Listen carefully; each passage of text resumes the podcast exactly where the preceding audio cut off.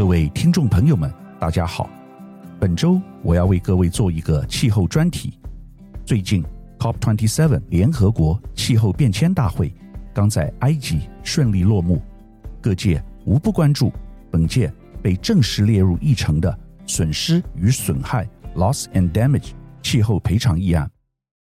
虽然这是影响全世界的大事，但台湾却比较没有人注意。其中最主要原因是九合一大选的到来，转移了国人的目光。不过，即使现在选举结束，大家的焦点依然锁定到别的地方去，开始关注起世足赛。台湾作为制造大国，向来不重视减碳，只关心半导体产业链及台积电的发展。可想而知，COP27 的新闻就这样被埋没了。但可以预见的是，台湾乃至全球迟早要为此付出代价。因此，本周我将为此做一个深入分析。COP27 的 COP 不容易理解，全名为 Conference of the Parties，是指缔约方大会。真正的意义是联合国气候变迁大会，代表签署联合国气候变迁纲要公约的缔约方大会，是全球最重要的气候峰会。由于台湾不是联合国的成员国，因此每年都没有被正式邀请。但一些对气候比较关切的企业还是会获邀参加，例如台湾的台达电。每年该大会的一百九十七个会员国都会齐聚一堂，讨论重要的气候议题，并分别由不同国家轮流主办。去年 COP26 在英国格拉斯哥举行。今年则在埃及。我们可能觉得这只是大拜拜，事实上也的确如此。但全球 COP 大会如今一年比一年重要，原因是由于地球暖化加剧，气候变迁正在世界各地造成重大灾害，包括水灾、旱灾、风灾、酷热及严寒。不管你是不是一个气候狂热分子，都可以明显感到地球生病了。而且还相当严重，因此势必要做出一些改变。台湾之所以一再强调再生能源，包括太阳能和离岸风电，就是这个原因。而全世界加速采用电动车，淘汰传统燃油车，也是受到这个趋势所影响。不过，我们首先必须了解一个重点，就是 COP 在哪里举办，在什么样的时空背景下，结果。可能会不一样。去年 COP26 在英国举行，英国是传统西方大国，也是美国的重要伙伴。此外，去年是疫情引发灾害后的第二年，因此引起较多的关注。说到大家的好伙伴美国，就不得不提美国前总统川普。当时仍为美国总统的川普，完全不重视气候变迁，认为那是胡说八道。甚至在二零一七年六月宣布要退出巴黎气候协议，并于十一月正式退出，这对全世界造成重大的冲击与影响。川普当时的理由是，这将对美国经济造成不公平的经济负担。直到二零二一年二月，现任美国总统拜登在就任当天立刻签署行政命令，让美国重新加入巴黎协议。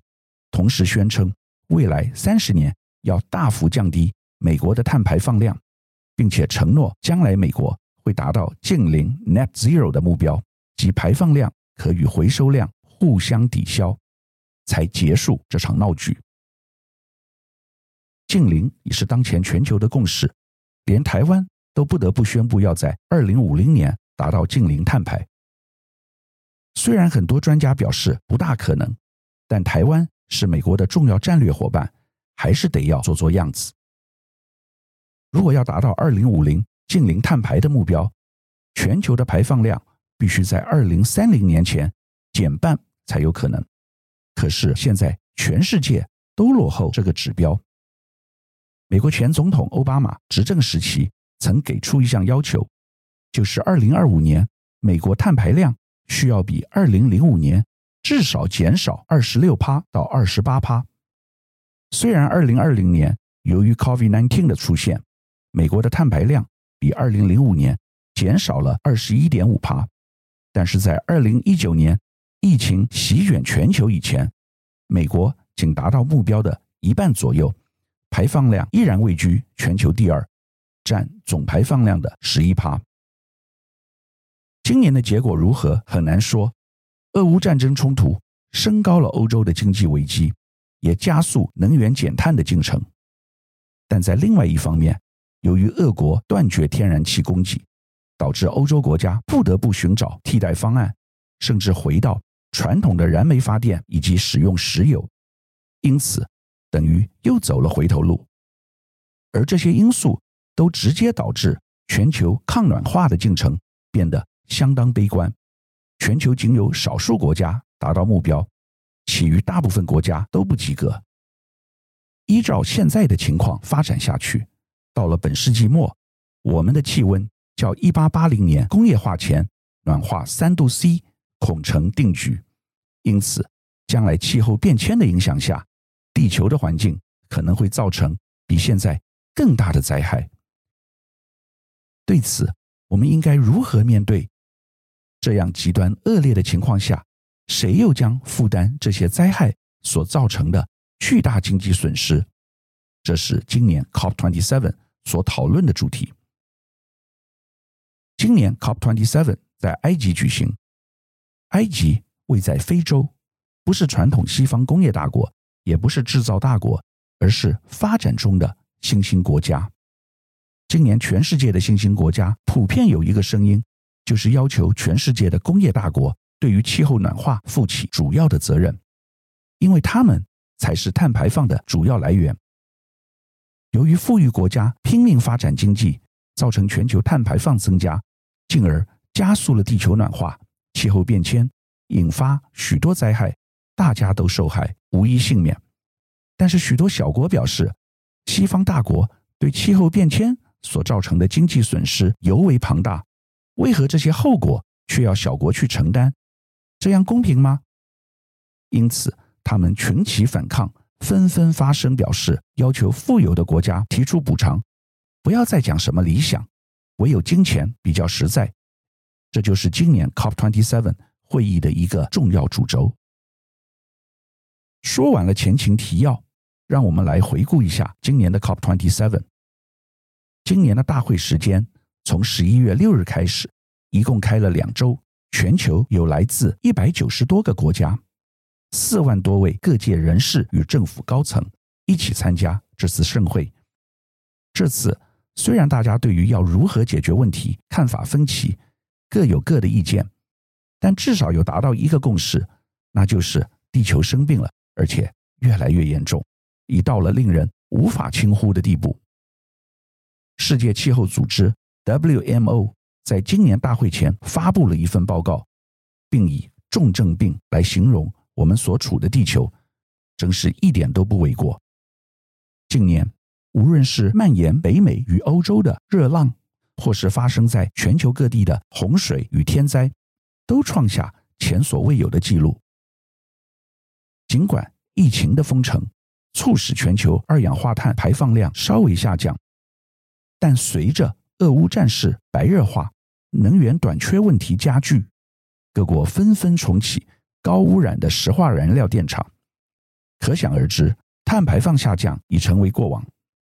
因此，本届大会所有代表普遍持悲观看法，全世界要控制升温在一点五度以内的目标已经不可能达成。那么，刚才我们提到新兴国家的怒吼是为了什么呢？请看近期发生的例子：巴基斯坦由于从六月以来的豪雨，造成三分之一的国土被水淹没，截至九月已有超过千人丧生。非洲的奈及利亚亦遭受十年来最严重的洪灾，导致超过六百人死亡，逾百万人急需被安置。而亚洲的孟加拉与印度东北部、南美的巴西、南半球的澳洲雪梨。同样都面临了世纪级别的水患，相当惨烈。根据英国剑桥大学最近做的一份研究报告指出，到二零七零年，全球约有二十亿人生活在世界上政治生态最脆弱的地方，他们要忍受年年平均气温二十九度的环境。不仅如此，该报告指出，人类所承受的灾难，还有因为高温产生问题所带来的综合连锁效果，比如说粮食和金融危机，以及人民冲突或疾病爆发等灾难。美国的研究发现，人类传染的疫情超过五十八趴都是因为气候暖化和相关灾害更加严重所导致。无论是细菌所引发的疾病，或是病毒本身，都会受到多种影响。举例来说，大水淹没的地区特别容易爆发疾病，因为长期积水可能会滋生病媒蚊，引起登革热等疾病。这实在是太可怕了。COP27 经过两周激烈的讨论，终于在二十日凌晨闭幕。与会国家代表首度同意设立损失损害基金，以协助开发中国家因应气候灾难，为气候正义立下了一个里程碑。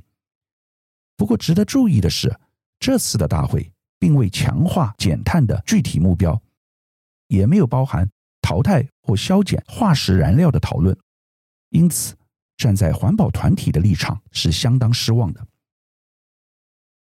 此外，更为荒谬的是，COP27 的结论隐含着人类既然无法减少碳排放的速度，那么地球一定会加速走上灾难不断的道路。即使如此，那些开发中国家作为弱势团体，还必须寻求自保。因此，最好的方式就是要求已开发国家。为他们的碳排放付出代价。过去三十多年来，开发中国家一直要求高碳排的工业化富国提供基金，以协助碳排量低的开发中国家因应气候灾难。但美国及其他富国都长期拒绝这项提案，担心他们会因为排放温室气体而承担无限制责任。但为何气候损害基金能在今年取得成果呢？很大原因归功于全球的发展中国家和遭受气候灾难最大威胁的岛国团结一致。由于施压力道比以往更大，终于能够将气候损害基金形成结论并达成共识。这个基金未来要如何运作，细节仍不明朗。目前决议，明年将由二十四个国家成立委员会，决定基金形式。如何筹措？哪些国家和组织应出资多少，以及资金使用去处？但是对于基金何时开始，并没有设定具体的时间表。这个基金将协助开发中国家因应气候变迁所带来的损失和损害，但条文中不含任何赔偿或法律责任的文字。这一点很重要，也就是富国承认他们的发展。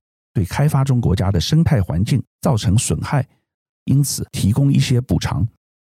然而，这是道德责任，而不是法律责任，否则会没完没了。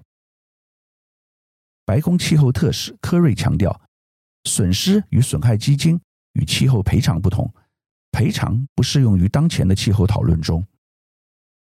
开发中国家就是穷，没有钱。已开发国家如美国口袋深，有的是钱，因此用钱来解决问题，这是治标不治本的做法。但尽管如此，开发中国家仍认为这项协议是历史性的胜利。巴基斯坦气候部长说，这项宣誓为全球因应气候压力、面临生存威胁的人群带来了希望。富国。穷国都无法逃避极端天气的影响，但穷国对抗气候危机的方法有限，往往要承担更大的灾害。过去二十多年来，工业化国家虽然愿意提供绿色气候基金 （Green Climate Fund），却不能设立损失损害基金。这次终于妥协。原本外界并不看好损失损害基金能在 COP27 闯关成功。但在历经长时间的马拉松谈判后，在会议之后的几小时，终于获得通过。有一点值得注意的是，虽然该基金主要是出资协助对抗气候异常的穷国，但与会富国也要求不要让基金的钱流向所得较高但仍旧被联合国认为是发展中的国家。事实上，这次与会代表希望能够把中国、波斯湾产油国和其他收入较高的发展中国家也纳入基金出资国的行列。除了损害赔偿之外，另外一个此次 COP27 的大会亮点——粮食与农业，也成为重要关键字。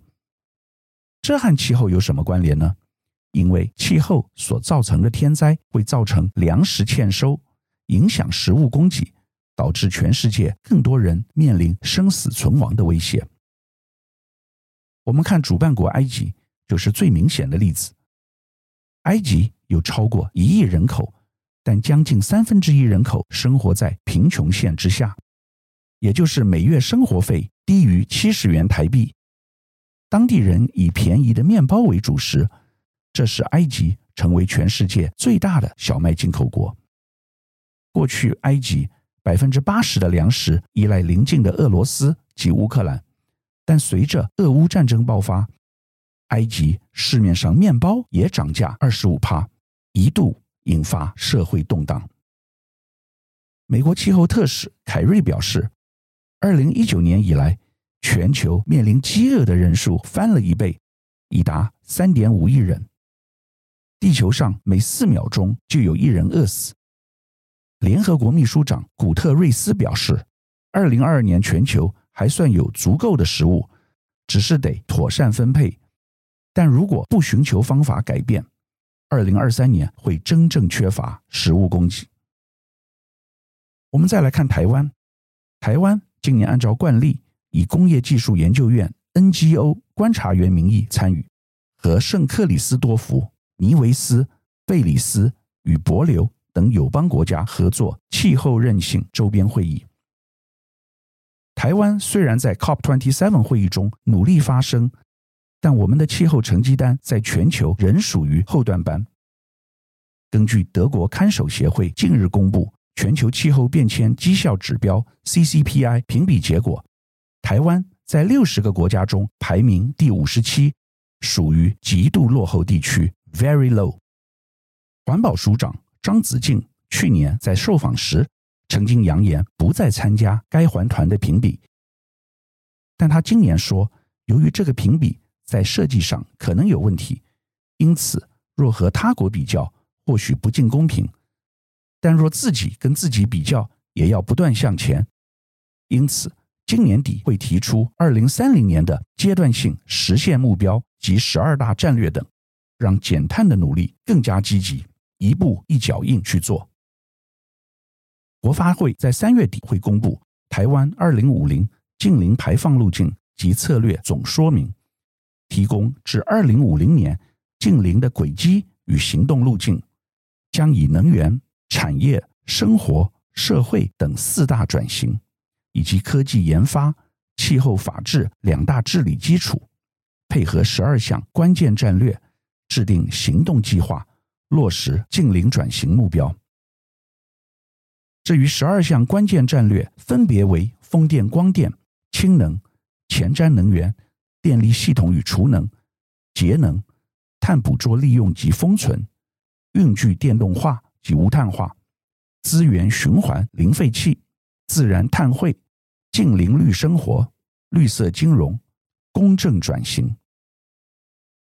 我不知道你听懂了没有？但台湾除了风电、光电、绿色转型等项目以外，真正达成的行动目标实在不多，因此台湾还有很长的路要走。最后，我想花一点时间来谈中国大陆。刚才提到，在 COP27 上公布的气候变迁指标，台湾今年上升一名，进展到五十七名。但我们并不孤独，因为日本、南韩。也都属于非常差的后段班，列在非常差的还有全球两大碳排放国美国和中国。美国比去年进步三名，中国则因增加燃煤投资下跌十三名，但成绩还比台湾好。在近年全球碳中和发展趋势下，中国作为最大碳排放国，遭受来自国际的指责与减碳压力。对此，习近平于二零二零年九月第七十五届联合国大会上正式宣布，中国大陆将朝向二零三零年前实现碳达峰、二零六零年前实现碳中和的目标。降低 GDP 能耗是中国达成碳中和目标的关键。